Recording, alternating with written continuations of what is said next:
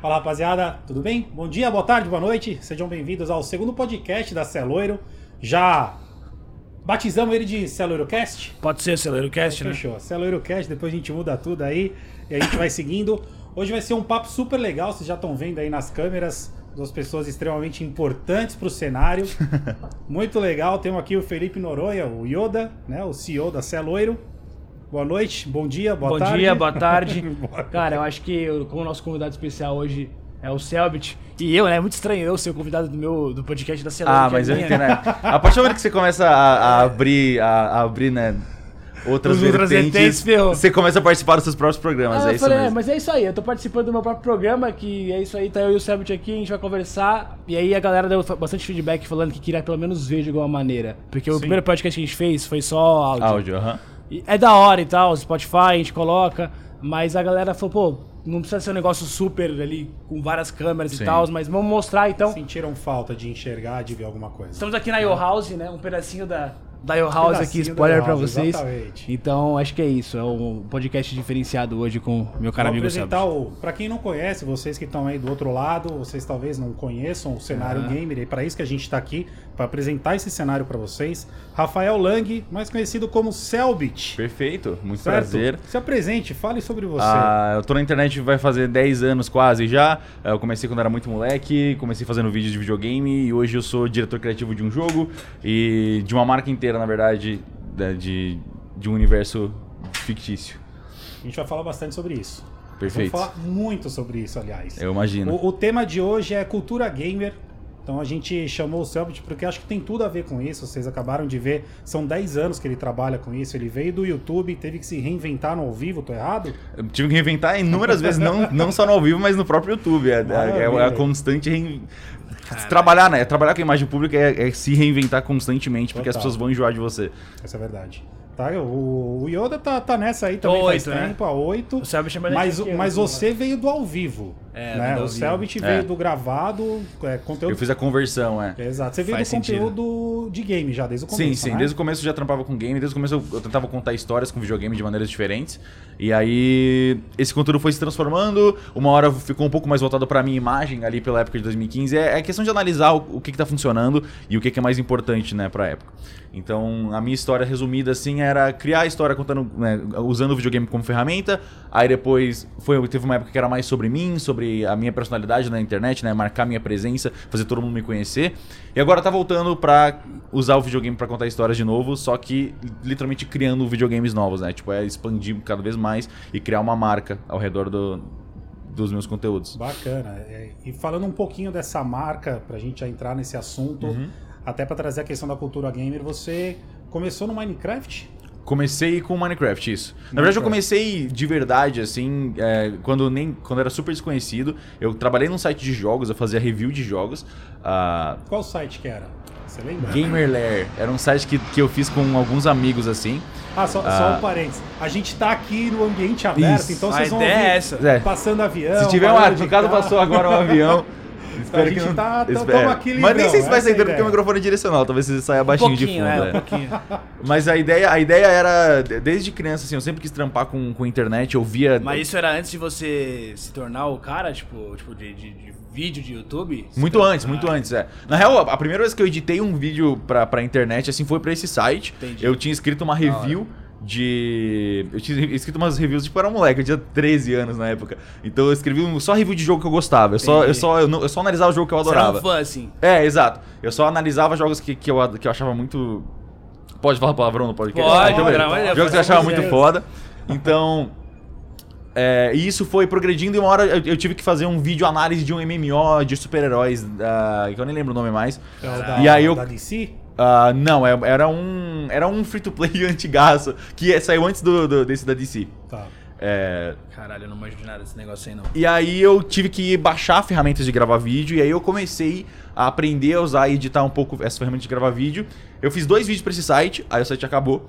E eu comecei a produzir site. o- Esse, eu- como, como eu curti a ideia de fazer vídeos, eu comecei a produzir os vídeos sozinhos. E aí começou o canal Selbit. E aí eu comecei a embarcar sozinho na minha jornada. Bacana. Mas a princípio eu trampava num site de videogames. Trampava, né, de graça. Cara, Fazia trampava de graça. famoso tava- trampo. famoso trampo de graça. No começo era assim, né? pa- Padrão, isso acontece com Nossa, todo mano, mundo. eu comecei na Game House, né? E era igual também. Eu falava que eu trabalhava na Game House, mas não trabalhava, É. não ganhava nada, né? Exato. Era tudo trampo Cara, de graça. você- Voluntário. Vocês eram novos, vocês eram novos. Sim. Eu fiz muito isso depois de velho. Eu já tinha uma carreira consolidada, eu era designer gráfico e eu quis trocar minha carreira.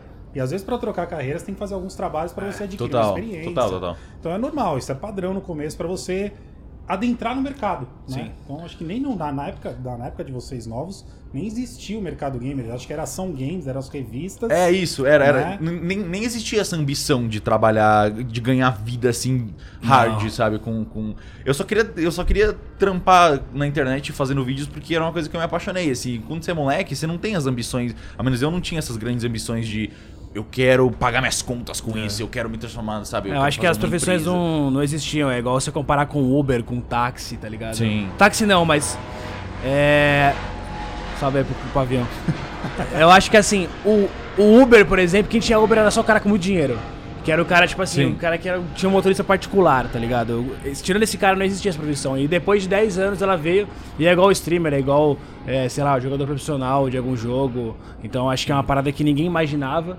Não Total. tinha quem você se espelhar, tá ligado? Eu não tinha quem me Exato, espelhar. é. O- acho que um Tá grande ligado? ponto da nossa, da nossa profissão, que eu sempre levei em consideração, assim, que a gente não tem precedentes disso. Não tem, Tudo mano. que a gente tá fazendo, a gente tá abrindo, sabe, abrindo a trilha na selva, assim, Sim. com um facão. Então, todo, o, o negócio é que você tem que apostar um monte É. e entender o que, que pode dar certo ou não. É, isso é, uma muito coisa muito importante. Muito é. levanta, muito Exato, mas, é, mas é, o, acho que o, o fator mais importante de, de trampar com isso, de trampar, né, apostando em coisas novas na internet, é não deixa- se deixar abalar quando Sim. não deu certo. Tipo, você, você investiu num projeto ali, você Deu gastou um tempo, continua. lançou, deu, não deu certo, beleza, vai pro próximo, ou então tenta consertar o que errou ali pra Concordo. ver se, pra você, se você sente que tem potencial. É muito no feeling, eu sinto, quando você lança um projeto novo na internet, um formato novo assim, e você consegue sentir se tem potencial ou não. O próprio, o próprio RPG que eu tô fazendo agora, né, que, que foi o que gerou todo o universo do, do Ordem Paranormal, que depois agora gerou o jogo, Uhum. a primeira stream não, não foi um absurdo, sabe? O retorno foi super normal. Se- é, comparado, foi um é, compara- é, comparado, comparado com o o lançamento oficial, É, o, né? prim- o primeiro RPG que eu fiz, assim, a primeira stream de RPG que eu fiz, comparado com o esforço que eu coloquei, o tempo que eu gastei pra fazer aquela primeira stream, o resultado foi mediano pra baixo. Sim. Eu peguei umas vezes um pouquinho acima do meu, do meu normal, assim, mas todo o tempo que eu preparei, que eu hypei pra aquilo, não, não parecia ter compensado. Mas o, a resposta da comunidade que eu vi pra aquele projeto só do nicho que pegou, eu conseguia sentir que tinha algo a mais pra explorar ali. E eu sentia que se eu ampliasse aquele produto de maneira mais visual, é, porque a gente tra- trampa Mais com, mainstream, é, talvez. Exatamente, é deixar, deixar um pouco mais consumível pra quem não para quem não consome aquele nicho que eu tava tentando atingir, que era o RPG. Uhum.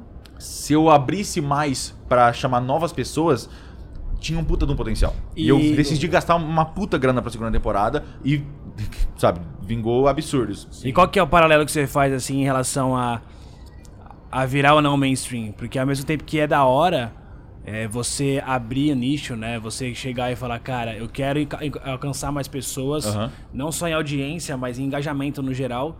É, talvez pessoas que não me acompanham agora começar a me acompanhar. Sim. Só que o outro- do outro lado também, talvez venha aquele, aquela parada. Não é nem comentário negativo, talvez tem, tem pessoas que estão ali consumindo conteúdo e fazendo coisas que. comentando coisas ali, consumindo coisas ali que você não queria estar no seu programa, digamos Uhum. assim, no seu conteúdo. Assim. Então, até que ponto vale a pena você deixar isso mais mainstream e, e falar, bom, é, vou investir pra ter, sei lá, mais patrocinadores, pra ter mais engajamento e Sim. por aí vai, que é o seu trabalho. É, pro cara, prefiro ter, sei lá, menos viewer, mas essa galera que tá aqui é uma galera que consome o conteúdo, porque o seu chat ele é nichado. Sim, Tá total. ligado? É, e, inclusive, acho que é um ponto que até o Donox vai até falar, é como o, o Selbit ele moldou o chat dele. Porque eu vi o Selbit streamando desde o começo. Sim. E eu sei, o chat, com, com o chat dele era diferente, pra não falar outra coisa, do que ele queria. E dá pra ver que ele não tava confortável, e hoje é Aham. muito diferente. Então, como é que é isso? Uma coisa que pouquíssima gente sabe. Vamos aproveitar o avião? É. Vamos pegar um negócio pra tomar lá? Tem whisky. Ah, pode ser, mas eu- tem- você tem gin tônica? Gin tônica tem? Então Gin tônica, então, faz, faz duas então, pra nós. Eu, eu tô, tô, tô na, no, no, É, você vai ficar na no água, negocinho aqui tranquilo. né? Deixa que eu e o bebe então. tem que conduzir, tem que conduzir. Claro, Alguém claro, tem que claro. conduzir, Alguém tem que ficar com o né? pé no chão, total. Presto. Tá. Mas eu, eu queria, eu gosto muito de ordem cronológica. Aham. né? Então antes da gente chegar, tipo, nesse, nesse já nos finalmente da tua Sim, carreira. total, é. É onde né? a gente tá agora, eu, claro. queria, eu queria entender lá no começo, a gente falou muito da, da questão de você fazer algo e se, se decepcionar, porque aquilo não Sim. deu certo, porque você não sabe. Você não tem um precedente, você não tem um, alguém que você possa se inspirar. Você tem algum projeto que você fala, caramba, cara, esse projeto eu acho que ia dar muito certo e flopou e, cara, você não tinha com quem olhar e você Então, eu- gostaria de voltar com ele hoje? Talvez. Tá, voltar com ele hoje não, mas eu sinto. Quando eu tinha 16 anos, de 15 para 16 anos, eu tinha aberto uma empresa com uma empresa de servidores de Minecraft. Ah, na época o Minecraft ta- tava bombando muito lá em 2013, 2000, Sim. do- 2013 para 2014. E eu tinha que eu, eu tava gerenciando uma empresa de tipo, não era uma empresa enorme, mas era uma empresa com 6 a 8 funcionários enquanto eu tava no terceiro ano do ensino médio ainda. E aí e, e tava sendo uma, uma época muito estressante pra minha vida.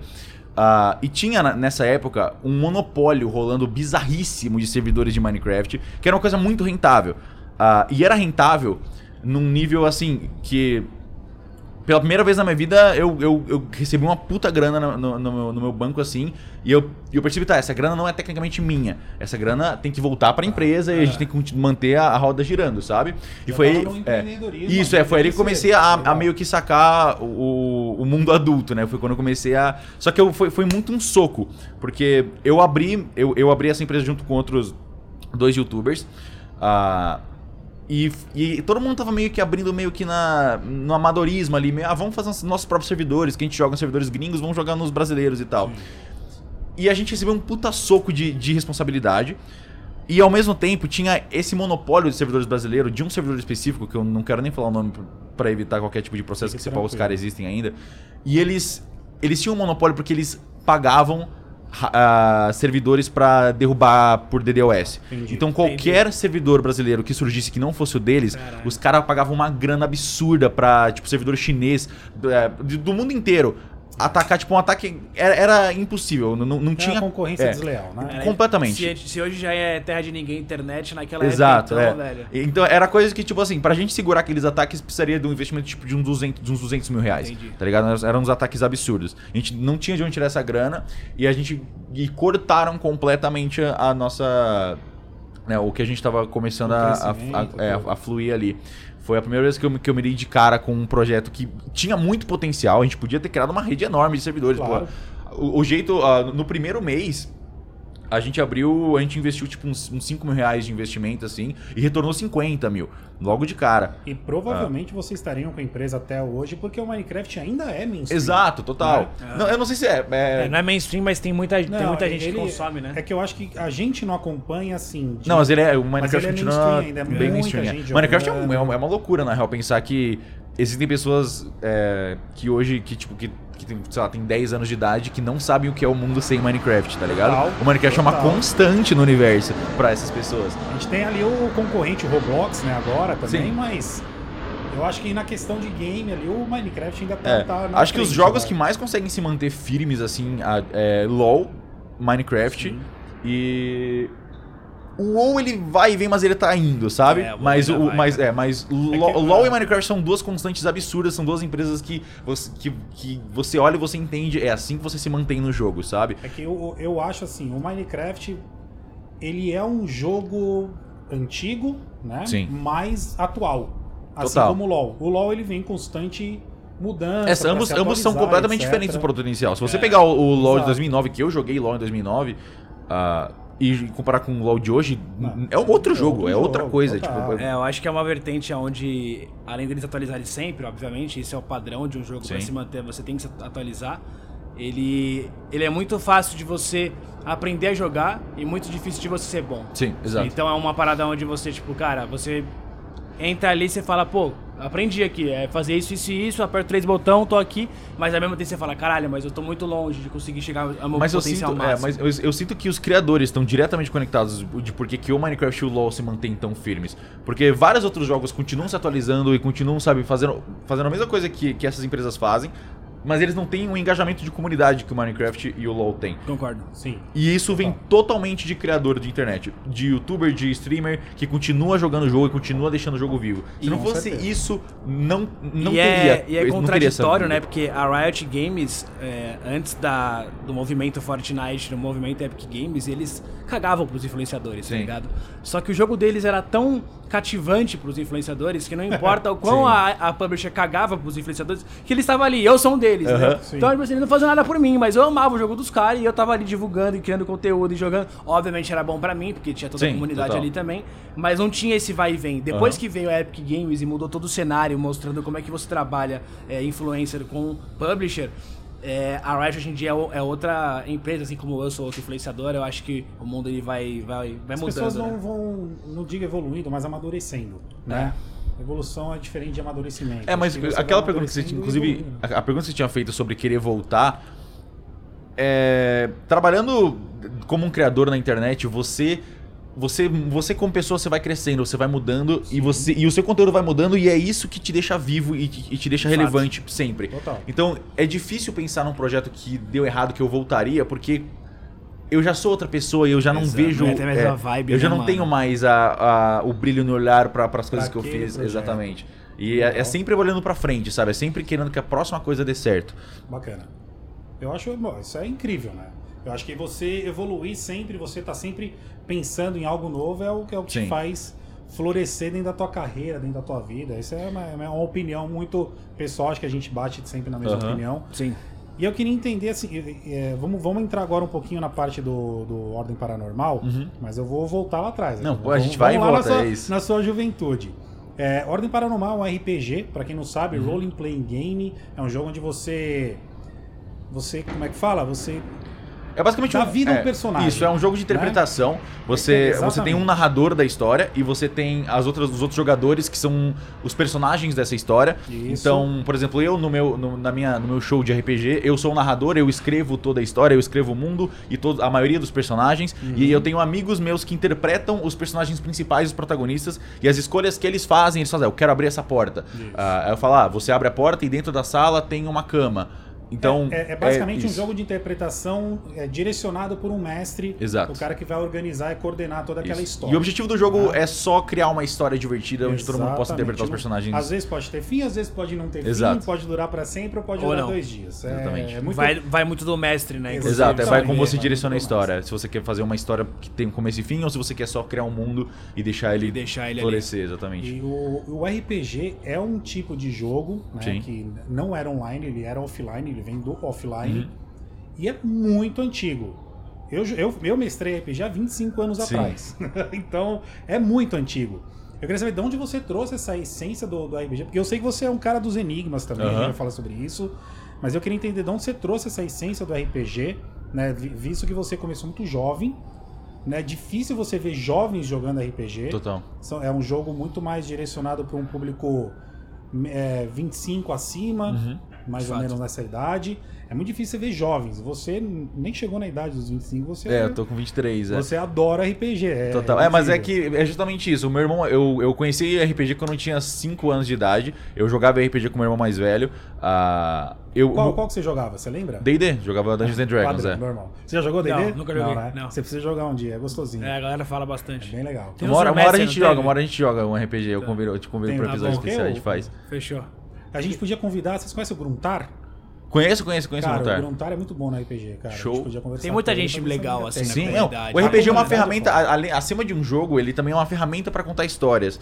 Então, Mano, bastante. Ah, eu conheci o RPG porque o meu irmão mais velho, ele tem 30 e poucos anos, é, ele tem 33 agora.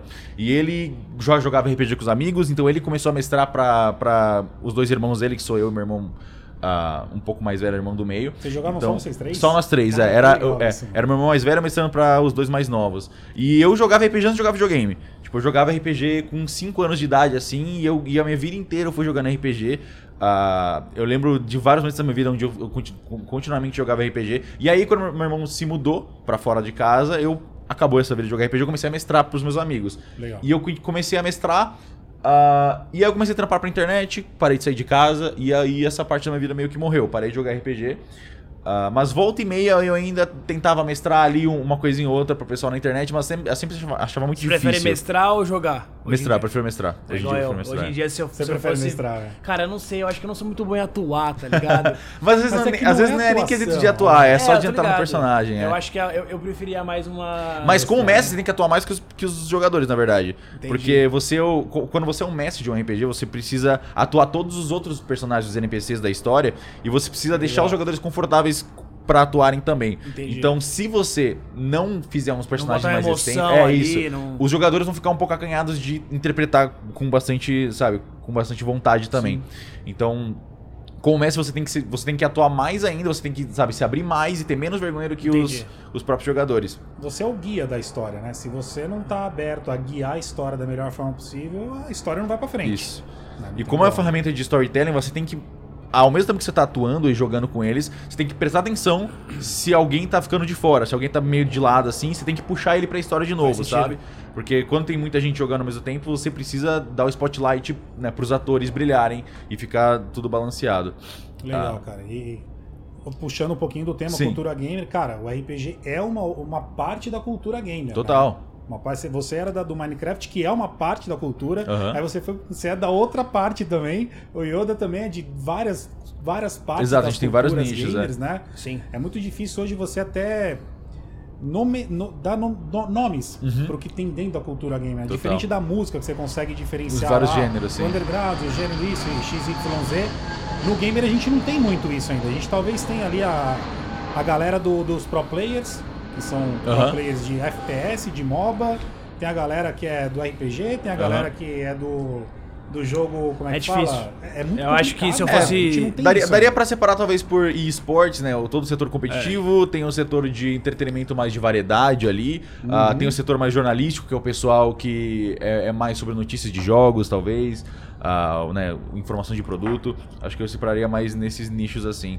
Mas eu acho que no final tudo são pessoas, na real. É, exato, é sempre né, sobre as pessoas, exatamente. Porque, tipo, o que eu, eu faço, assim, eu faço, sei lá, eu tô em, em oito cenários diferentes. pra Sim, pensar. exato. O Sebit tá em oito também. Total. Só que esses oito que ele tá não são os oito que eu tô. É, é, tipo, Exatamente. Só que o diferente. mesmo cara que me assiste pode assistir o Sebit Total, também. Porque são nichos diferentes. Então, mas cara, é exato. muito complicado você, tipo, É, eu falar. acho que é a, a versatilidade da, da, da atualidade. É. Antigamente as pessoas não eram tão versáteis como elas são hoje, Total. né? Inclusive no trabalho. É, mas falando sobre versatilidade, é, até que ponto o nosso cenário é versátil, né? Porque é, o nosso cenário ele tem um oceano azul pra você criar e, e construir. E você não vê muitos, muitos influenciadores e muita gente inovando perto do cenário do jeito que tá. Assim, Você concorda comigo? Aí, é, concordo Esse é o 100%. É, o, a- o cenário versátil, do, a- no- ele é tão amplo quanto a gente quiser que ele seja, sabe? Até onde a gente explorar é onde ele tá versátil. É o que, a gente, é o que eu falei, que a gente tá sempre abrindo novas trilhas no meio da selva, sabe? Exato. A gente tá descobrindo coisas novas, a gente tá es- explorando coisas novas, e não existe nada, ninguém que veio antes da gente pra, pra saber se deu certo ou não. A gente pode ter algumas referências, assim, ah, do exterior, que talvez tenham pro- projetos, por exemplo, no, no- na gringa tem um projeto chamado Critical Role, que é um puta RPG de sucesso, ah, e, é, e é a minha única referência que eu tenho, Aham. assim, de um, de um RPG, de um programa de RPG que funciona. E ainda Ah, assim não vai ter nada a ver com o que você tá e fazendo. exatamente, e, é uma- né, e tem uma vibe bem diferente do que eu É faço. outra comunidade, né? Exatamente. E, e o- e e o né? público americano? Muito a diferente. relação deles com RPG é muito diferente da nossa, porque como você falou, o público brasileiro de RPG é muito velho, né? É, é- é de 25 pra cima, comparado com o público que eu atinjo com o meu RPG, que é de, de 16 a 24. Porque que o é incri- que é RPG. incrível por cenário, diga-se. Exato, é, é porque o, o RPG ele era vendido em livros. Sim. E ele ficou nesse formato, e aí te- tentaram lançar algumas adaptações, sites, mas nada era muito funcional. E eu percebi que o que tava faltando pra deixar o RPG consumível e divertido para as novas gerações Cara, esse veio Era forte, trazer um avião pra que tudo Exato. desse certo. Então, tô brincando. era deixar ele mais visual. Era conseguir deixar ele Acessível também, né? isso cara? é, porque quando você chega numa live de RPG e você só vê uma galera interpretando, você fica meio perdido, assim. Você tá, é, você fica, Não tá, mas tá onde eles estão? que- eh, Mesmo que você conheça o RPG, você tem que esperar, você tem que assistir no mínimo uns 20 minutos pra começar a entender o contexto da cena, pra Sim. entender qual sala eles estão, com Uhum. quem eles estão conversando. Mas se você abre a minha stream de RPG e tem uma tela com um desenho de um personagem numa sala você já sabe de cara o que tá acontecendo. Tem um personagem numa sala e ele tá de frente com um monstro. Eu, eu não preciso narrar, você não precisa assistir 10 minutos. Você bateu o olho sem entender o que tá acontecendo. Então, Faz sentido. a- e pra nossa geração, ninguém. na- na- As gerações novas de, de stream, ninguém fica 10 minutos pra começar a entender o negócio. Se você não abriu e entendeu na hora. Obrigado, querido. Relaxa. se, você, se você abre uma stream. Não, tudo bem, vai, eu confio. Se você abre uma stream e não entende nos primeiros 10 segundos o que tá acontecendo, você vai pra outra stream. Total. Você vai Isso é instantaneamente para outro conteúdo. é- porque é o- não, não 10 existe como você ficar ali. Eu senti que era isso que, que fazia diferença. E é, e é o quesito de explorar e nunca. Uma coisa que eu vejo que você tem muito parecido comigo, Yoda, é que a gente não busca onda pra surfar hype, sabe? Uhum. A gente cria os formatos. Sim. E a gente vai continuar criando os formatos e quando eu sinto que eu tô, que eu tô num hype muito forte, eu evito ele. Por exemplo, eu, é, eu- eu che- É igualzinho, cara. eu cheguei no, no hype do Among Us agora, que o Among Us tava Exato. dando views absurdas. Eu fiz uma stream lá que pegou 100 mil foi views. Com é, Metaforando, não com foi? Metaforando, exato. Aquela ali, aquele foi o ponto que eu falei, beleza, agora eu vou largar o Among Us de lado, vou fazer que é- outras coisas. Isso é complicado, velho. Já dando uma farpada, não querendo farpar. Não, Porque vamos lá. assim. Você pega o Among Us, né? Aham. Saiu. Cara, já tem muito tempo já. O Among Us tem muito tempo. Só que assim, esse ano foi o ano dos. Dos party games, digamos assim. O ano que, tipo, cara. é, não teve nenhum jogo bom. É, teve muitos jogos bons, mas Sim. não teve nenhum jogo bom comparado com os outros anos, Sim. por exemplo. Por causa da pandemia. Isso é óbvio. Tipo, cara, a, gente tá pandemia chegando afetou muita coisa. ano, Agora vão ter alguns lançamentos, mas que, poxa, a gente teve um ano É. inteiro de coisa pra É. acontecer. Se comparar com os outros anos, foi um ano mais fraco. Só que assim, por um outro lado, as pessoas elas estavam mais em casa, elas estavam precisando de coisas novas. Sim, então o Party Games é muito forte, Among Us veio, o jogo é legal, da hora. Aí o Selbit, que é o influenciador, vai lá e fala, cara, eu vou pegar um cara que não é do meio, que tem tudo a ver com o jogo, Aham. e vou colocar ele aqui, metaforando. Genial. Aí o que, que as publishers e marcas e outros influenciadores vê? Cara, vamos pegar agora todos os jogadores de futebol, artistas é, de música, e vamos colocar agora pra jogar com os gamers aqui, e é isso. Exatamente. agora é todo mundo gamer, então todo mundo virou gamer porque tá jogando Among Us. Aí eu fico, meu Deus, cara. Não é Aí eu assim não que jogo mais Among Us. Exato, né? exato. E eu pego o ranço do Among Us e de tudo Exato. daquele universo, porque ele vai de contra completamente o que eu quero pra comunidade que eu vivo já há mais de oito anos. Aham. E é essa batalha que a gente luta já faz um tempo já. É que esse ranço que você pega é meio que a gente naturalmente, inconscientemente, a gente pega esse ranço porque a gente sabe que esse não é o caminho mais a seguir, tá ligado? Uhum, a partir do momento que você você vê esse hype enorme chegando, você fica Pô, agora tem político jogando Among É, Us com exato, streamer pra fazer exatamente, campanha. tá exatamente. Não rola, Quando você velho. vê esse hype enorme chegando, você você já começa a, a buscar o, pra onde ir, sabe? Pra, pra- pra sair disso logo. Porque se você fica nessa e você aproveita, e se eu abrir uma live de Among Us agora vai pegar 50, 60 mil viewers, vai. Mas se eu fico nisso, o hype do jogo vai morrer. As pessoas enjoam, as pessoas ficam num hype no máximo 3 meses numa mesma coisa na internet. Olha, você chutou alto agora, hein? No- exato, no máximo uns Pro 3 Among meses. Us. A questão do Among Us é que ele também é mobile, né? Exato, exato. É, questão sim, aí da sim. Aí é do fácil de entender, exato. é, quiser, sempre, né? é sempre sobre ser fácil de entender. Então, você chega no. Então você, a gente vê esse hype acontecendo, a gente vê esse potencial de pegar viewers absurdos, mas se você fica ali, você vai morrer junto com o hype do jogo Isso, e você tá atrelado a essa imagem. É igual, o, sei lá, o Ninja com Fortnite. Isso. O Fortnite acabou. Não Exato. acabou, tá ali, mas, mas não é mais o Fortnite, tá Sim. ligado? E o Ninja, ele era.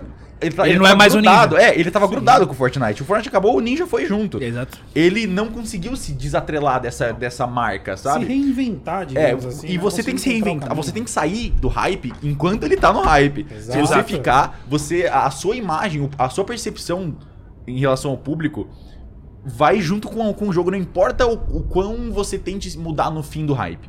É a, o- a é percepção o- que o público tem de você é muito importante. Exato. E na stream os caras os cara percebem tudo, mano. Ele percebe exatamente tudo Exato. que você tá sentindo e falando, Exatamente. divulgando. Não importa a marca que você tá ali pra. é, você tá fazendo uma, uma parada pra marca porque você gosta, ela vai ver. Se tá fazendo por dinheiro, ela vai ver. Exato. Se você não gostou de algum cara ali na sua, na sua stream, ela vai perceber. É, o- E- é o que você, é o que você sempre falou. Isso é, uma, isso é uma frase sua que eu guardo e eu levo pra tudo quanto é lugar. Nenhum streamer consegue fingir durante 10 horas. Não Exato. tem como. Você é um ser humano em algum momento você vai mostrar quem é você de verdade. Cara, e veio uma brisa aqui agora, né? Que ele tava falando que nós somos os primeiros, isso é óbvio, é fato, né? É, o que nós somos os primeiros. Eu tava conversando com a minha psicóloga, inclusive. Ela tem muita curiosidade pra saber como é que vai ser as nossas sequelas daqui, tipo assim, Sim. 20 Alguns anos. anos, Como é que é a, se- tipo assim, a sequela de um jogador de futebol? Cara, o cara tem, sei lá, problema no joelho, Aham. problema na perna, algum problema psicológico, sei lá, X, Y. Como é que é a sequela de um streamer daqui 30 anos streamando? É, assim? a gente já tem sequelas Tá assim. Já tem. é, a- a- você começou há bastante tempo também. Eu, na, tive uma época dark, assim, depressiva em 2017, 2016, onde eu era extremamente paranoico. Eu era muito paranoico com todo mundo, eu não conseguia confiar em ninguém, assim. Eu era, eu era super inseguro e paranoico com todo mundo. E esse era uma. E veio né, de toda a minha exposição pública desde a minha quase infância. Então, eu tinha muita, muita dificuldade em confiar nas pessoas. Cara, Você tem alguma ideia? Como é que vai ser? Tipo assim, daqui 20 Cara, anos, assim. é, é muito complicado porque assim, eu sou uma geração à frente de vocês. Uhum. Né? Eu tô com 38. Então eu, eu passei por uma Tá bem, tá fase. Obrigado, é formal, né? A gente. Ah, cara, Mas ó, cara eu, vim, eu, apresentável, vim, né, Drax? eu vim de uma geração que eu passei por algumas mudanças. Então eu peguei um pedacinho dos anos 80, eu ainda vivi um pedacinho dos anos 80, mas a minha grande geração foi dos anos 90. Então a grande mudança pra mim dos anos 90 para os anos 2000 foi a questão da tecnologia, óbvio, Sim. tudo mudou, e a questão de você é, como é que fala? Hoje a gente é muito mais é, cometido no que tem que, no que pode ser dito. Nos anos 90 era tudo muito escrachado. Você Falava, falava, foda-se. foda-se. Tô nem aí, vamos. A televisão era uma coisa escrachada. Sim. E isso foi mudando com o tempo. Graças à à- à nossa geração tá acostumada com essas mudanças constantes, a mudança não foi tão tão forte quando foi pra geração passada a minha. E como você lida com isso, assim, na, na- no seu trabalho, assim? Eu, eu tenho a sorte de. Ah, desde muito cedo ter me tocado que era pra eu ter cuidado nas coisas que eu falava. Ah. Então, sei lá, tem o, o tweet. Tem, tem um ou dois tweets, sabe? De, de pegar tweet antigo. Tem dois tweets, eu acho. Ou na real, só um. De, de uma piada super tosca que eu fiz é, quando eu tinha 15 anos. E é a única coisa que existe meu antigo. Porque desde muito novo. é, a partir de 2013, assim, eu percebi, tá, tem uma galera me seguindo, eu, eu tenho que pensar 10 vezes antes de postar qualquer coisa. E é toda vez, toda vez que eu vou postar qualquer coisa em qualquer lugar, eu escrevo, eu fico lendo e relendo, encarando o que eu tô prestes a publicar por no mínimo uns 5 minutos. E eu, 85% das vezes eu só apago.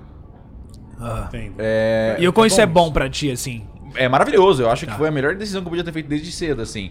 Porque enquanto aquilo tiver online, eu, eu sempre tive essa, essa crença. Enquanto, quando você posta um negócio, enquanto aquele post ainda estiver de pé, você ainda está falando daquilo. Sim, Sem dúvida. faz Porque sentido. ele ainda consegue alcançar pessoas novas, aquele texto ainda tá escrito no seu perfil, você tá Mesmo- falando isso. Se al- Mesmo que não Exato. te represente. Exatamente. Se, Tá se, se alguém lê um post seu de 5 anos atrás, se ele tá de pé, ele tá lendo o seu nome e uma frase, você tá. diz- É, é como se você tivesse acabado de falar isso. Mas isso que você faz não significa que você ah, é, não deixa de, de dizer o que você pensa, digamos assim. Você- não, eu você- sempre sou super honesto. E, é- inclusive, isso é muito importante pra você se manter no. É a forma como você se expressa que você tem muito cuidado, né? Total, exatamente. Mas é, é aquilo que você falou. A gente passa horas e horas e horas em live. ah, e, a, e a gente, ao menos. Eu, eu opino sobre muitas coisas, você também dá sua opinião sobre diversas coisas. Não é como se a gente ficasse em cima do muro o tempo todo. É só que a gente escolhe bem sobre o que a gente vai falar e a gente escolhe como a gente vai falar. Mas é muito importante, se você quer manter um público com você por um bom tempo, que você seja 100% sincero, porque fato. não existem máscaras pra cair ali. De fato. Sem dúvida. Se, se, se acontecer alguma. algum. Se você se envolver em algum, qualquer, qualquer tipo de polêmica, as pessoas que já te acompanham, elas vão, ah, não, tá, sim. É o Selbit ou é o Yoda, sabe? É assim que eles são. Sim. É, não, não acho loucura o que eu É. acabei de É ler. a, a, a questão da autenticidade. Exato. Você tem que ser autêntico e E você, sincero.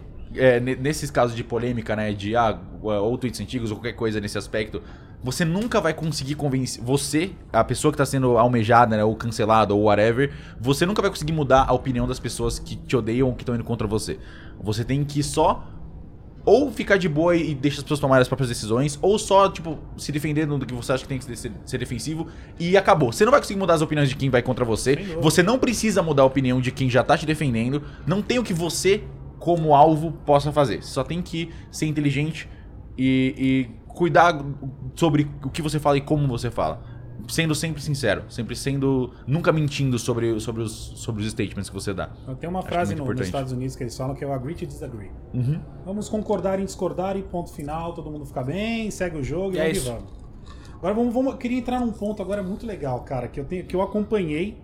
É um cenário que eu gosto, RPG, obviamente, você já explicou de onde você veio com RPG. Deu que eu vou fazer uma junção lá na frente, mas eu queria entender a parte dos enigmas agora. Hum. Você é o influenciador do mundo gamer, que é o cara mais focado na questão de enigma, Uhum. Tá ligado? Que gosta de enigma, que joga coisas de enigma. E você fez uns vídeos, uma sequência de vídeo muito bacana sobre aquela, aquele enigma do Cicada, Aham. né? Que foi muito. Pra quem não conhece, seu canal continua no YouTube, Celso. Isso, Selbit. É. Tem lá os quatro. Quantos vídeos você fez? Três ou quatro? Ah, tem três, uma série de Três três vídeos. vídeos do primeiro ano desse cara. Três vídeos do Cicada, que é um enigma. Foi feito pelo mundo todo. Aham. Você desvendou todas as partes até então, né? Aham. É, eu queria É, entender. é, é uma- é um documentário sobre o, o de 2012. é, São os- Sim, ah, o primeiro ano. o primeiro e, a ano, gente tem, tá. tem dois anos ainda que eu não fiz vídeo sobre. Vai eu quero fazer? fazer, vou, eu quero, eu pretendo fazer, mas num futuro um pouco mais distante, porque são são enigmas um pouco mais complexos e começam a entrar em coisas mais mais específicas de programação, é, de criptografia mais avançada. Então já entra nos assuntos mais que, que para deixar mainstream, pra deixar divertido de assistir é outra pegada. Claro, sem dúvida.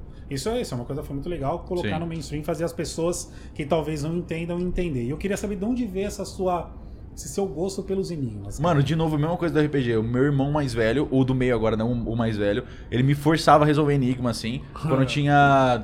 Quando eu tinha 8 anos, 9 anos, ele me sentou na frente de um enigma chamado Not Prom, que é um dos mais famosos da internet. Que na época né, era chamado de o enigma mais difícil da internet. E era, era bem na pegada dos enigmas de vídeo que eu resolvia, assim, bem na pegada do Cicada. Você resolvia uma fase, você passava pra próxima, e ele, te- ele te dava vários básicos de, de vários temas diferentes. Então, uma imagem você tinha que abrir no Photoshop e mudar o, o brilho pra ver uma- um texto escondido. A outra você tinha que aprender código Morse. E aí, isso é os níveis iniciais. Aí você vai avançando, vai avançando, você descobre um pouco sobre como, como achar metadados de fotos. Você aprende um pouquinho sobre criptografia de, de arquivos. E era, era meio que um grande tutorial de, de, de enigmas, assim. E o meu irmão meio que me guiou por tudo isso quando eu era muito novinho. Então, desde criança, a gente já era super apaixonado por isso. Meu irmão que é, que é programador. Ah, então, ele já foi me inserindo nesse universo desde criança. Cara, que legal. E eu sempre, minha vida inteira no YouTube, eu sempre pensava como que eu posso transformar esse nicho super específico de enigmas difíceis e complexos Uhum. em um conteúdo da hora de assistir, sabe? E eu, eu inclusive, em 2015, eu tinha gravado alguns vídeos, eu gravei um vídeo tentando fazer, ah, falar sobre esse enigma, mas eu achei horrível e, e desisti. Ah, e eu fui tentando encontrar uma maneira, até que eu percebi que a melhor maneira de contar esse tipo de, né, de, de interessar o público nesse tipo de puzzle é contando uma história, é contando uma narrativa onde eu vou resolvendo cada um deles como se fosse um gameplay comentado, assim. Legal, sentido. e super resumido. E aí fica tipo, um- vira um storytelling, né? Escrever um roteiro de storytelling e escrever uma história ali que seja divertido de assistir. Cara, seus irmãos são a referência master pra você, Total, né? é. Doido isso, né? Que Engraçado legal, é que cara. do que a gente conversou agora, o que você mais falou foi de como você pegou uma parada que é nichada e transformou ela em, Mainstream. entre aspas, mainstream. Eu acho que esse é o meu trabalho, na real. É, o- é o meu e o seu. Se você colocar. Não, eu acho que é mais o seu, na real, né? Que é uma parada que é tipo. Hum, Não, eu acho, Eu acho que, que é é o seu dos dois, também. cada um, É? cada um eu acho seu que no quesito de esportes, por exemplo, de competitivo, ah, você pegar. Mano, se você mostra lá pra uma pessoa que não conhece videogame, ela vai olhar e vai falar tá, merece. é, que um monte de explosão na tela. Ou até uma pessoa que conhece videogame, mas nunca viu LOL. É um negócio um pouco assustador. Ah, É, apesar de você atingir um nicho que já é um pouco mais hard user de videogame, acho que você, como comunicador, tem muito esse serviço de puxar a gente. É aquilo que, sabe, o LoL não estaria vivo se não fosse você. Vocês, tipo, influenciadores de LoL. Então, é, o, o seu trampo é ficar puxando gente pra, pra se tornar hard user também. Ah, é, é, é deixar atrativo Deixar a complexidade do jogo. É, e não só e não só o LoL, né? Mas sair do LoL e conseguir pegar essas pessoas que estão no LoL e Uhum. falar, ó, vocês aqui, vocês Exato, podem exato. consumir outro tipo de conteúdo aqui, né? É, é- é fazer a conversão de público. É exa- Tem- exatamente você isso. tem o maior exemplo que é a batalha de rap, É. você tem lá o caso, Caso de de Traçon, Traçon, talk show. talk show Qualquer que- outra coisa que, que você fez depois do LoL é um exemplo disso. É, de fato. Porque é, é tudo a conversão. Porque você fez o caminho né, reverso. Você tinha um acho- ultra nichado e você tá expandindo ele pra outras plataformas. E eu acho que é o mais difícil, né? Porque é, é muito difícil você Até quando você vai conversar com marca ou com alguém é, que, que tá querendo entrar nesse meio, é muito difícil você descer no grau de conhecimento do cara. Porque assim, às vezes o cara, sei lá, o cara manja muito de futebol, ou manja muito da marca, sei lá, de influenciador de Instagram. Sim. E quando ele vai pra, pra parte de game, ele não manja nada. Sim. E é muito difícil você pegar e falar, cara, é. O que você sabe sobre game? Sim. Pra eu tentar te explicar tudo até chegar onde a gente tá aqui hoje, né? E eu acho que é o que você faz, é o que a gente faz através dos conteúdos ali, tentar deixar o mais, o máximo sim- o simples possível. Pro cara ver ali e falar, ó, não é esse bicho de sete cabeças. Porque você começou a falar sobre. sobre Enigma, Aham. e, eu, e eu não entendi nada. Tá ligado? Sobre, Sim. tipo, tá, beleza, programação e tal, sei o que, aí começou a falar, não entendi. Mas a, a partir do momento que você, através, coloca, coloca isso em vídeo, coloca isso em. eh, mostra Uma história, isso, é. uma parada mais humana, tá ligado? Aham. Fica fácil de entender, não vira um bicho de sete cabeças. É Exatamente. que o mundo dos enigmas não é necessariamente do mundo gamer, né? Ele é um mundo. Eu consideraria também parte faz dele, na É um verdade. jogo, né? Eu acho mas- é, são todos, os- É, são todos jogos, como né? você faz. Sim, né? total. Depende como você faz. E aí que eu queria entrar. Você trouxe o, o Enigma para o mundo gamer. Exatamente, tá? é, Você sim. criou, não é a, a Ordem Paranormal. A Ordem Paranormal. Sim, isso. Qual foi o primeiro? É... Chama, o primeiro chama Ordem Paranormal. Ordem Paranormal. Então você criou. Me conta um pouco dessa criação. Aí sim você trouxe lá o Enigma, você trouxe ele Isso, é. O, jogo. o ponto é que antes do Ordem Paranormal, na verdade, eu tinha feito outras duas streams de RPG que eu tinha chamado de Enigma RPG, que eram escape rooms. Eu, sabe, sabe o conceito de escape room de você sim, entrar numa sim. sala tem que sair? Eu tinha feito uma escape room, só que ao invés de ela ser de verdade, era um uma- RPG e o pessoal entendi. tinha que jogar. Tipo, ah, eu abro essa caixa, dentro tem uma chave dourada. E eles iam, eles iam resolvendo os enigmas. Hora. E é aquilo que eu falei, o, o- mano, o resultado foi normal. Foi, foi assistido como se fosse qualquer outra stream. Não deu, não teve um, um- um grande pico de viewers. Mas eu conseguia sentir que aquilo ia pra algum lugar. ah, porque, querendo ou não, uma- um puzzle nada mais é do que um obstáculo numa narrativa, certo? Você tem o, o objetivo final, você tem um protagonista, e aí você tem um obstáculo, que em qualquer história é o vilão, é a jornada, e nesse caso é um enigma. Então, assistir isso sendo resolvido é uma É coisa muito, é, muito gratificante. satisfatória, exatamente. É muito Satisfatório, porque é a jornada do herói acontecendo ali em um, em, sabe, um, dois, três, são três etapas. E aí, você isso como elemento de narrativa é muito bom de usar. Ah, e, am- ampliando isso mais pra uma coisa que pode render vários episódios, você transforma vários enigmas juntos, você tem um caso misterioso pra ser investigado. É, eu tinha acabado de jogar um jogo de é, ent- entidades paranormais, assim, eu, eu consegui. Eu, eu sentia que eu queria mais daquilo, eu queria ver mais coisas de investigação paranormal, de detetives paranormais, eu sentia que tinha pouco disso. Você já Ah. gostava desse mundo paranormal? Você Não, não, na real, não, nem foi muito. Eu, eu nunca Não tinha, nunca, gostar. nunca tinha me interessado tanto por isso. Ah, eu achava até meio tosco aqueles programas de caçar fantasma, sabe? De ficar, tá ligado? Eu achava super tosco, mas por algum motivo eu decidi criar essa história. É curioso, né? É, e, e foi vingando. É, e, e claramente era uma coisa que tava faltando na- na- no mercado, e tá faltando ainda um pouco, pra falar a verdade. Porque, por exemplo, saiu agora, finalizou o Phasmophobia, que é um jogo de investigar Sim. fantasma. É um jogo ultra indie, ultra simples, feito com assets básicos da Unity. Só tem um caderno com umas fontes Arial, assim, você tem que ficar vendo fantasma.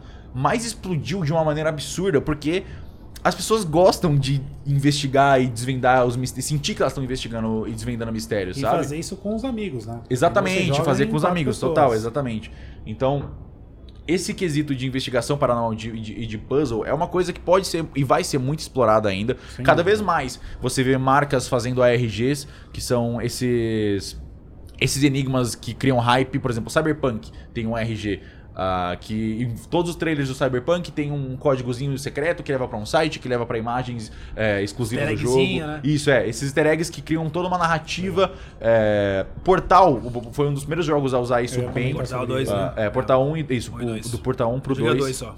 É, não, mas o Portal 2 fez um enigma inteiro pra, levando ao anúncio do jogo. Onde Entendi. você podia entrar no site da, da Aperture Science, você botava umas senhas que você Isso encontrava fideliza muito a comunidade, né, velho? Deixa um público ultra. Tipo assim, as pessoas que de fato resolvem enigmas é um público muito, muito, muito nichado. Mas as pessoas que vão ler e vão, se e vão querer ouvir a história de quem resolveu já é um pouco mais amplo. Aí depois você vai ver um vídeo. ah, ah, olha o enigma do portal, olha como foi. Aí tem 5 milhões de views o vídeo do enigma do portal. Quem resolveu foi tipo 200 caras, no máximo assim.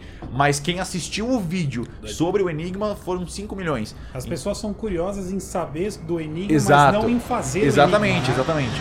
E o público. E, e- então você vê essa expansão do nicho pro público geral só pelo fato de teve a galera que resolveu e teve a galera que só quis ouvir a história. Que é exatamente o que a gente tinha falado mais cedo, né? De como eu apresentei os enigmas nos meus vídeos. É só de contar a história de como eles eram resolvidos. E as pessoas, poucas pessoas têm a- o saco e a paciência de resolver de fato. Cara, eu acho que essa, esse é o segredo pra você transformar a parada em mainstream, né? Sim. Porque é, eu, eu acho que é isso. Às vezes é- não é nem porque o cara não tem saco, às vezes o cara não tem tempo.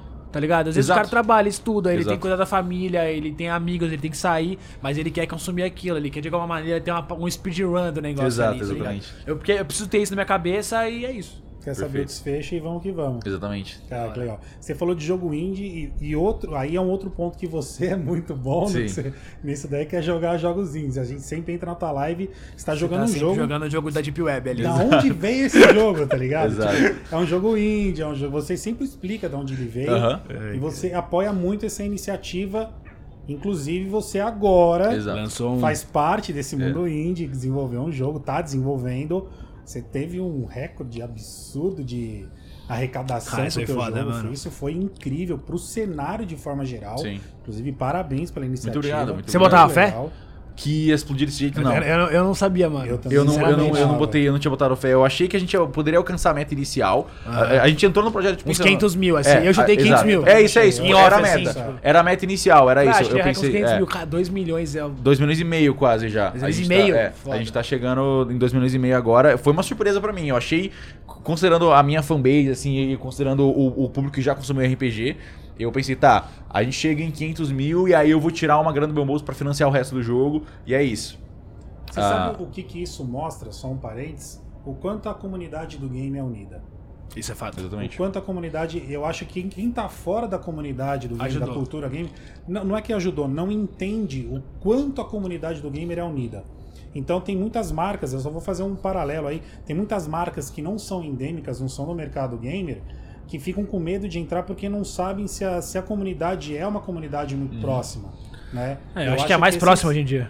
a gente é muito mais próximo. É. O cara vê. Se a, a marca não endêmica entra no mercado gamer, os gamers vão olhar para aquela marca com bons olhos. Porque, Sim. pô, tá ajudando o cara que eu gosto, tá ajudando o time Exato, que eu torço. exato. Tá É, desde que, é, desde que seja eu- algo com eu curto. legitimidade, né? Algo real, assim, igual Sim. foi o projeto, eu acho que é, todas as comunidades se unem ali e ajudam, né? Igual. Você teve, você teve alguma ajuda de marca, alguma coisa? Ele foi 100% seu. O projeto, O game- projeto. Ah, não. do- o- do- ah, do eu tô fazendo em parceria com a Domativa, que é uma desenvolvedora de jogos. Sim, mas legal. ele é Não tem totalmente nenhuma meu. marca envolvida. Não, não. Tem, a- na- até agora nenhuma marca envolvida. Tipo, é, o projeto é completamente independente Você nosso. quis isso? Ou você não Ah, foi atrás? Você não, foi a- atrás e não a decidiu gente, não? a gente, a gente tem, a gente teve umas propostas até agora- na real a gente teve propostas depois da campanha, É, mas antes da campanha nem assim. consideramos, não. Nem a gente era completamente independente, é, foi financiamento coletivo direto porque a gente Legal. sabia que é, a gente queria ter total controle e, e era se fosse pra rolar tinha que ser completamente nosso, sabe? Entendi.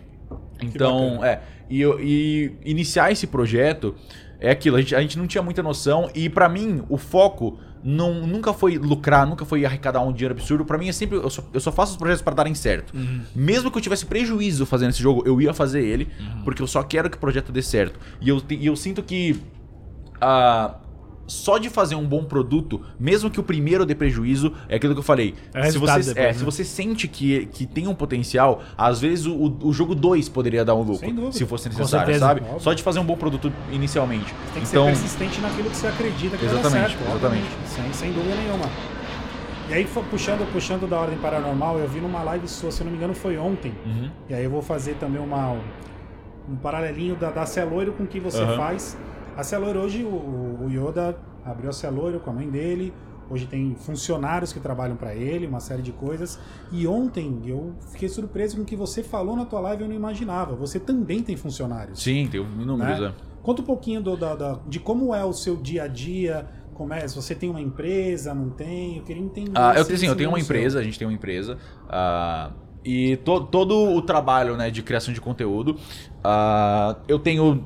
A- Atualmente trabalhando pra mim só, só pro RPG e ag- agora pro jogo, eu tenho qua- cinco ilustradores, ah, tenho um programador, eu tenho dois editores de vídeo, é, eu tenho um cara pra cuidar da contabilidade, eu tenho um cara pra cuidar do, da- de burocracia de documentos.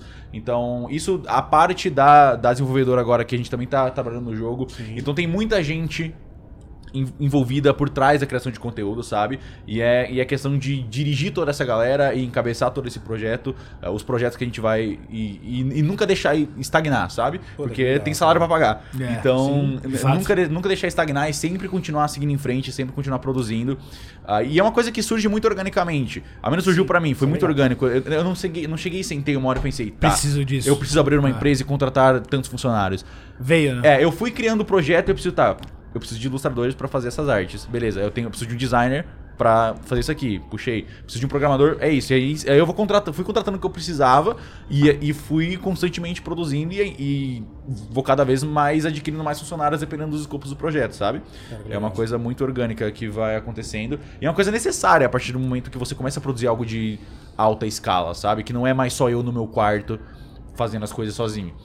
Aí eu você precisa, né? Não tem como fazer tudo de uma vez. Exatamente, é. faz tudo sozinho, não tem como. Uma pessoa, tipo, independente, você consegue criar uns conteúdos legais, mas a partir de um nível de qualidade não existe escolha. Você precisa começar a contratar pessoas ali Sim. e investir o seu dinheiro e acreditar e, sabe, gerar emprego ali, fa- fazer E acontecer. além de gerar emprego, gerar novos empregos. Exato. Né? Novas, Novos novas empregos. funções, novas coisas. Novas oportunidades, pessoas- né? Novas oportunidades. Então, a molecada que está começando aí hoje tem muito, tra muito não trabalho, mas muito, muito emprego novo para tentar se aperfeiçoar, não é? Uhum. Total. É, e eu Isso é gosto muito muito também de, de contratar pessoas que eu vejo que estão, pelo menos, conectadas e, e- e entendem o trampo que eu tô fazendo, sabe? Uhum. Ah, então, por exemplo, pra essa nova temporada do RPG que vai acontecer agora. Quando é que vai ser esse podcast? Quando Esse vai sair? daqui sai dia 1 Ah, então aconteceu ontem. Sim. Ah, pro, episódio, pro primeiro episódio que saiu ontem. É isso que eu ia falar. É, pode, é. pode dar as datas, manda as datas Ah, aí. pro primeiro episódio de ontem, a gente. Eu, eu tive que contratar dois novos ilustradores e tinha dois caras que, que mandavam demais, assim, que tinham feito fanart pro, pro meu RPG anterior. Eu falo, mano, eles assistiram, eles entendem o universo, porra, deixa eu entrar em contato com esses caras e ver se eles estão Vai ser mais fácil pra trabalhar também. né? Exatamente, é, já, já, tá, já tá imerso e já entende a identidade, então eu nem preciso passar nenhum briefing. Eu falo, ó, curti seu trampo, você quer trabalhar na próxima temporada? E dificilmente o cara vai recusar porque ele já tá curtindo o negócio, Óbvio, sabe? Ah, então é só- eu, eu dou uma proposta maneira pros caras e, a- e a gente consegue gerar novos empregos, não só para artistas da indústria, mas para artistas, pra artistas que curtem já o que eu tô hora fazendo. Eu acho isso muito interessante. Como você lida com a parte da, da perfeição da parada? Porque assim, da excelência na real. Aham. Quando você faz muitos conteúdos, né, você chega num nível de excelência grande. Até porque eu sou- a sua ideia, você, você falou aqui, você quer que o projeto dê certo. Uhum. Por exemplo, quando você falou que você investir no seu jogo, não importa se desse prejuízo, é, prejuízo que a gente coloca entre aspas de dinheiro, né? Aham. Porque talvez ele, bolso, é. talvez ele, ele, ele te dê outros frutos, né? Total. Entendeu? É igual o talk show. O talk show foi assim também, né? Eu tive, eu tive prejuízo, entre aspas, no, no primeiro De talk show que eu é. fiz, né? É, só que ele me deu benefícios, outros benefícios que, que hoje em dia, se eu botar na balança, eu tive muito mais lucro em dinheiro do que, isso. do que prejuízo. Só que você chega num nível de excelência onde você vai se cobrar muito e a sua comunidade se cobra muito pro próximo conteúdo que você vai fazer. Total. Então você começou lá no Minecraft, que querendo ou não, era o primeiro ou um dos primeiros, então já era a excelência ali. É, tá, hoje em dia, se um cara pegar ele fala, nossa, olha o Selbit quando ele tinha 13 anos, que bosta Aham. de conteúdo. Mas naquela época, naquele contexto, era um conteúdo excelente. tá exatamente. ligado? e aí foi isso passando. Tá, beleza, você criou agora o seu, o seu RPG Ordem Paranormal, criou o jogo, mas e o próximo, assim, tá ligado? Exato. Como é que, como é que você encara essa realidade? Porque eu, eu acho, pelo menos pra mim, afeta muito no pessoal às vezes. Tipo, cara, e agora o que eu vou fazer pro próximo conteúdo ser melhor do que o outro foi? Sim. E aí você fica com, aquele- com aquele medo. Como é que você e lida a- isso? Essa é uma tá pressão muito real. Essa pressão que você tá falando eu sinto também. É uma pressão porque quanto mais conhecido você fica por produzir coisas interessantes, maior vai ser a pressão de qualquer projeto que você começar. E você não tem escolha. Você não pode simplesmente escolher lançar um projeto sem muita ambição. A partir do momento que todos os seus Ah, projetos anteriores certeza. foram muito ambiciosos. Fato. Então, por exemplo, eu, eu se, se você falasse, ah, mano, vou lançar um filme independente meu. Esse filme tem que ser muito bom. Porque ele é o filme do Yoda, tá ligado? E você já fez muitos projetos bons antes disso. Mas você nunca fez um filme. É. E aí, entra, entra nesse aspecto. É a primeira vez que tá fazendo um negócio. Tecnicamente, qualquer outra pessoa que fez o tá fazendo o bagulho pela primeira vez, se ficar um lixo, ah, tudo bem, é a Primeira primeira vez. vez. A Mas você não tem essa né? escolha. Porque as pessoas já esperam que seja bom. Que é então, é, é, é a pressão de apostar nas coisas que você sabe que você vai conseguir fazer direito, mas ao mesmo tempo você tem que tentar coisas novas. É, uma, é, o maior, é a maior dificuldade do nosso trampo. É não errar. Tá ligado? Ou se errar, tipo, errar em porções pequenas e acertar na maioria delas. Pra, pra compensar. É uma coisa que a gente não tem como escapar. É, é- Mas é eu acho que o que, o que me assegura, pelo menos, é saber que se por algum motivo eu errar, os caras vão estar lá pro próximo, velho. Sem- E isso eu, sem eu acho que é o que me faz. eu acho que é o que me faz acertar sempre, tá ligado? Tipo, pelo fato de eu estar oito anos construindo essa comunidade, me reinventando, saindo do LoL, indo pra outros conteúdos variados, indo pra Uhum. outros jogos, voltando pro LoL e a galera tá do LoL tá lá, tá ligado? Hoje em dia eu tô numa saga do LoL e, velho, tá dando audiências absurdas. Aham. E eu não jogava LoL há muito tempo, tá ligado? E às vezes você fica, mano, será que os caras ainda gostam de mim? E os caras gostam de mim. E quando eu sair do LoL e for pra outro jogo, os caras vão estar lá.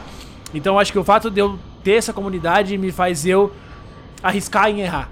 Sim. Sim. Graças a muitos quesitos, é, a maioria das vezes deu sempre muito certo. E a gente tem a sorte né? da, da Twitch, e isso é uma coisa que, a- que o YouTube não tem.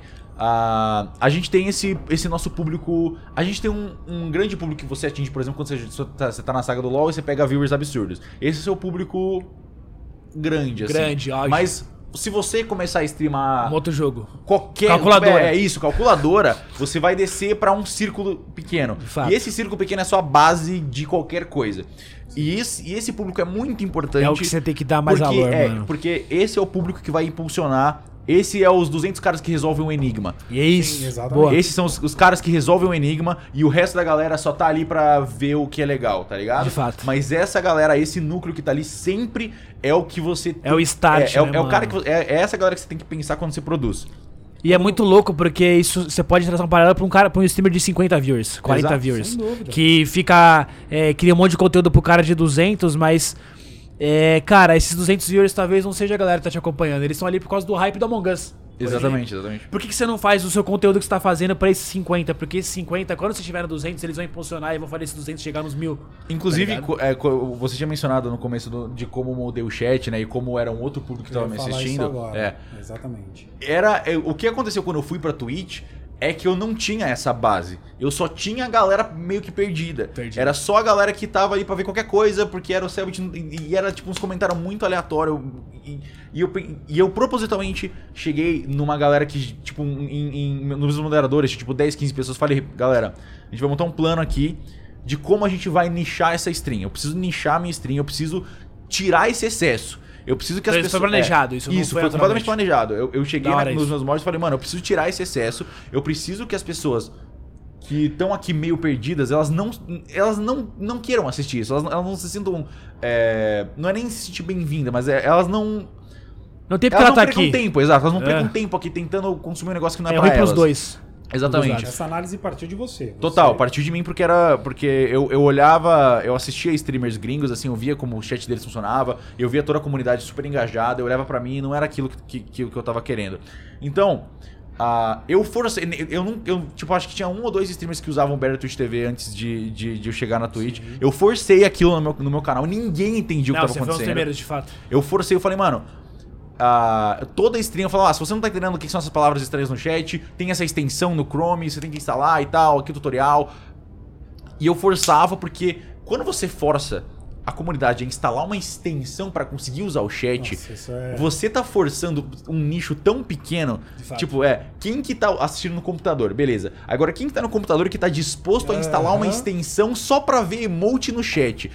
E, e- nisso, de ser, nessa de forçar o Twitch TV, meus views caíram um monte, mas quem foi ficando tava super engajado, tava curtindo pra caralho. Então foi, um- foi uma descida, eu comecei streamando na Twitch, eu pegava tipo uns 3 mil viewers, desci lá pra mil e pouco, e aos pouquinhos fui subindo de novo. E essa descida foi proposital, porque eu precisava dessa base sólida e engajada da galera que realmente curtia, que realmente entendia o que eu tava fazendo, pra conseguir expandir pra onde a gente tá agora, sabe? O seu, o seu crescimento foi muito rápido e muito grande depois que você fez essa mudança. Sim. Eu acompanhei um pouco o teu começo, eu peguei você entrando na plataforma, falei, caramba, que legal, os youtubers estão chegando Sim, na Twitch sim. agora. Você veio, você veio dessa leva do começo do, É, do- 2015, do, é. do, youtuber, do, do, do YouTube. Foi eu, Alan e Phelps, que a gente chegou. Exatamente. E eu vi você moldando a tua comunidade. Eu comentei bastante isso com, com, com o Yodo e com o pessoal da Celoiro, do teu jeito como você moldou, como você transformou a tua comunidade dentro da plataforma. E aí é muito legal ver a sua transformação de youtuber, daquele cara que tá gravando, edita, tira a Aham. parte que não quer, Sim. pro cara que tá ao vivo, cara, não tem edição. Exato. é. Hoje em dia, Não tem como. YouTube ou Twitch? Ah, Twitch, com certeza. Nem... Com certeza. Ah, eu tenho o meu canal de YouTube lá, mas é lá, é tipo, é um, é um lugar que. Por exemplo, eu vou lançar o trailer do meu jogo, eu posto lá também. Porque é, um, é, um, é um hub, as pessoas ainda me associam àquilo. E tá tem gente que não te acompanha Só lá. pra... 6 milhões e 600 mil, um E na assim. Twitch, você já bateu 1 no milhão e 800. Quase Da dois hora. 1 milhão e milhões. 600, é por aí. Legal. Ah, mas assim, é, se, se fosse pra, pra definir minha carreira aqui pra frente, se eu tivesse que deletar um dos canais, eu provavelmente deletaria o do YouTube, atualmente. Ah, se eu fosse forçado a perder uma dessas contas. Então você curtiu o conteúdo ao vivo, porque é uma parada que poucos é, youtubers não. Poucos youtubers fizeram, né? Sim. A maioria tá mais pela necessidade, ou pelo, é, sei lá, dinheiro, fama Sim, e outras sim. coisas, porque ainda não a Twitch agora ela tá virando. Não, não Twitch, plataforma de stream no geral, tá virando por causa da pandemia, é mais um Sim. monte de coisa. Mas são poucos youtubers assim que estão vindo é, e realmente estão curtindo aquilo. E coincidentemente, né? Todos estão se dando muito bem em questão de audiência. Os que estão mais curtindo são os que Sim, estão é- mais não, mas é isso. engajando. É, né? é quem entende o conteúdo ao vivo. E, querendo ou não, a- o conteúdo on demand, é, né, que é o que você assiste quando você quiser, ali é o gravado, ele funciona, mas as pessoas vão ser sempre é, mais atraídas, elas vão ser sempre gravitacionadas ao ao vivo. Porque é onde você pode conversar com outras pessoas sobre o que está acontecendo. é contato então, mais não próximo. só conversar, você ter a possibilidade de conversar com aquele teu ídolo. É, não, mas, mas Ah. além, de, além do, de conversar diretamente com a pessoa, acho que assistir um conteúdo ao vivo com outras pessoas tem aquele mesmo sentimento de tá passando um episódio novo de Game of Thrones. Primeira vez, né, mano? É, não, e você tá assistindo. O, o- todo domingo tinha Game of Thrones, o Twitter inteiro só Game of Thrones, Game of Thrones. Mas lança uma, uma, uma série inteira na Netflix. Você vê três, quatro cabeças comentando, meio Sim. perdida, porque se não tá acontecendo ao mesmo tempo pra todo mundo, não tem um engajamento de, de ter a reação de não acredito que isso acabou de acontecer, É, tá ligado? Sim. Você não tem com quem conversar. E as pessoas. Então, quando você lança um conteúdo gravado. É tipo, ah, você viu um vídeo novo do Selbit? Vi, da hora. Mas se eu tô, sei lá, fazendo um, um- lançando um trailer do meu jogo na- ao vivo, todo mundo ao mesmo tempo, mano, o Selbit tá lançando um jogo, olha isso. E, e- Isso então é vocês- as pessoas estão conversando sobre aquilo ao mesmo tempo. Então eu acho que é, conteúdo ao vivo é o futuro de conteúdo na, na internet. E cada vez mais criadores vão continuar pro- produzindo coisas pra, pra, mais pro ao vivo do que pro on demand. E é, e é esse o meu foco daqui pra frente, é por isso que eu escolheria a Twitch. A- Hoje- Apesar de ter menos seguidores nela. Hoje, financeiramente, a Twitch é melhor pra você do que o YouTube. Sim, porque o YouTube tá abandonado. Eu postei um vídeo esse ano. Tá. Ah, se eu tivesse postando to- todo dia no YouTube, eu estaria pegando mais grana no YouTube, sim. Entendi. Ah, até porque as marcas eu consigo vender mais, Mais mais, spots pro YouTube, porque o Isso- YouTube já é, uma- conhecido. é uma eu É quero difícil saber. vender número da Twitch, porque as marcas não compreendem ainda o que eles É isso que eu representam. ia falar. As marcas não compreendem. Apesar dos números da Twitch serem muito mais sinceros e diretos do que os números do YouTube. Os números da Twitch são. Né? As, tipo assim, São- live é é super comum. real. Eu fiz uma live, a primeira live que eu fiz no YouTube pegou 50 mil viewers. Mas daqueles 50 mil, 2 mil estavam engajados. Sim, e olha lá, se eu postasse aí. um link no, no chat, 2 mil iam clicar. Se eu tô streamando agora na Twitch Tem pra 10 mil. 12 mil pessoas, 10 mil pessoas, 8 mil vão clicar no que eu tô De falando. fato.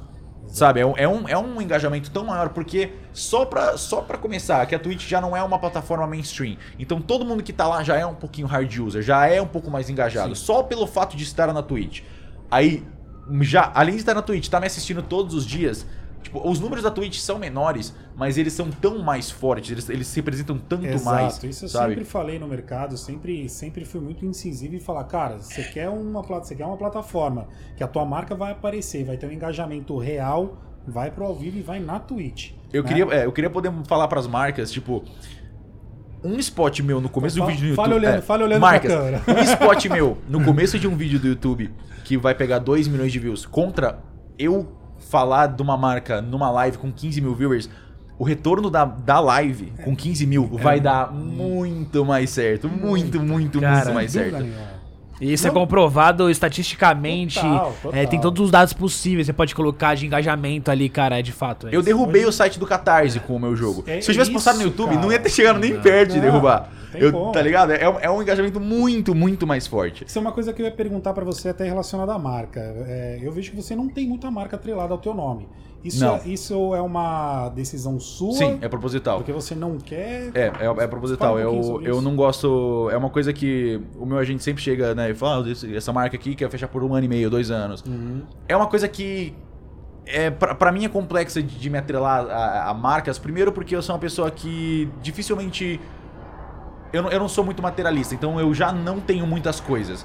É, e, me- e- e me botar do lado de uma marca é um, me, me isola um pouco dessa minha imagem de só eu sou o Selbit que cria coisas e fica eu sou o Selbit que usa fones dessa marca, sabe? É, adiciona, adiciona muito a minha, a minha identidade que eu não gosto de, de atrelar. Eu gosto de que, que quando as pessoas pensem em mim, elas pensem só em mim e nas coisas que eu criei. E não isso não venha muito linkado com. Ah, o Selbit é o cara que faz propaganda pra isso, sabe? Entendi. Ah, que, não, que não pensem em mim. Cara, peraí, O então. helicóptero ali tá o- pousando O cara agora, resolveu. tá brabo o o negócio. cara viu? resolveu pousar bem na pousando, hora. tá que- E- pousando. Esse daí pegou bem no finzinho. É, se ele assim, tomar, eu tomo. legal, cara. Ah, que horas são? Deixa eu ver. É, que horas são É, não tem como, não 4h25, posso. é, é, daqui a pouco mais, tem que mais sair. cinco minutinhos aqui, acho que já, Já deu, já. já deu. Mas, cara, então já, já vamos finalizar. Acho que eu- você, tá, você tem suas coisas. É, eu tenho, eu fazer, tenho você que voltar. Eu, compromisso, eu né? adoraria ficar conversando Pô, mais, mas eu a realmente tenho gente marca uma outra, não tem Pode problema ser, pra gente perfeito. bater papo. Adoraria. Eu queria agradecer muito a tua presença. Acho que a gente conseguiu expor um pouco para o mercado o que, que é a cultura gamer, né? Acho que a gente não falou diretamente a cultura gamer é isso, aquilo, acho que, mas deu para entender o quão vasto e, vari- e variável a gente é. A gente De variedade dentro do mercado, dentro do nosso mundo, você com o seu mundo completamente diferente do mundo do Sim. Yoda, mas que ao mesmo tempo se unem, né? Porque o público do Yoda com certeza foi ver o Quem sabe a gente não faz algo junto um dia. Né, então, a gente Tá se faltando, fala, né? Por exatamente. favor, né? é. Pelo amor. Eu acho que Quem sabe? aí eu vou dar uma opinião minha, né? Eu acho que vocês dois são os dois maiores criadores de conteúdo dentro da plataforma da Twitch. Né? Você, óbvio que eu vou puxar minha sardinha pro, pro meu Iodinha, mas eu gosto muito do seu trabalho, sempre gostei. Muito Inclusive, obrigado. pedi, falei pro Yoda, cara, traz ele, pelo amor de Deus, pra gente trocar uma ideia, porque é um cara que agrega demais no cenário. Né? Parabéns por isso. Muito acho obrigado. que você, jovem do jeito que você é, sendo empreendedor do jeito que você é, com a cabeça que você tem, o mercado só tem a ganhar. Queria Fato. que você desse uma consideração final aí, falasse com a galera. Fala tuas redes sociais, porque Claro, provavelmente claro, claro. as marcas não devem te conhecer. Apesar de você não querer se enrolar com alguma, vai que alguma Não, é, aparece e eu, eu boa. sempre tô dispondo. Né? Eu- Quem eu- sabe é, alguma não O te- que eu tava fechando no, no É, assunto das marcas é, eu não gosto de, de, de me tornar um embaixador de nada, mas eu tô sempre disposto a, a- a recomendar o que eu acho bom, Legal. sabe? Então isso não, isso não, não te distancia de mim. Mas eu sempre gosto de manter minha, identidade limpa, ah, até porque também marcas cometem erros, sabe? O, o seu jogo ainda tem, ainda tá disponível para comprar no cartaz? no Ah, o projeto pode ser apoiado no Catarse ainda assim. É só entrar em catarse.me barra ordem. Ele vai até dezembro, o projeto. Legal. Ah, a gente acabou de anunciar a meta de 2 milhões agora. Do... Opa, o que, que, que, que, Ah, é? eu posso falar, mim, eu posso falar. falar, eu posso- é porque vai sair dia primeiro, certo? É, sim. isso. Ok, ok. Então, é, que vai ser o jogo, o jogo vai ser completamente dublado, mais uma DLC. A gente tem o Grammy Briggs também como, como o Senhor Veríssimo, que vai ser um dos Caraca, personagens pô. principais.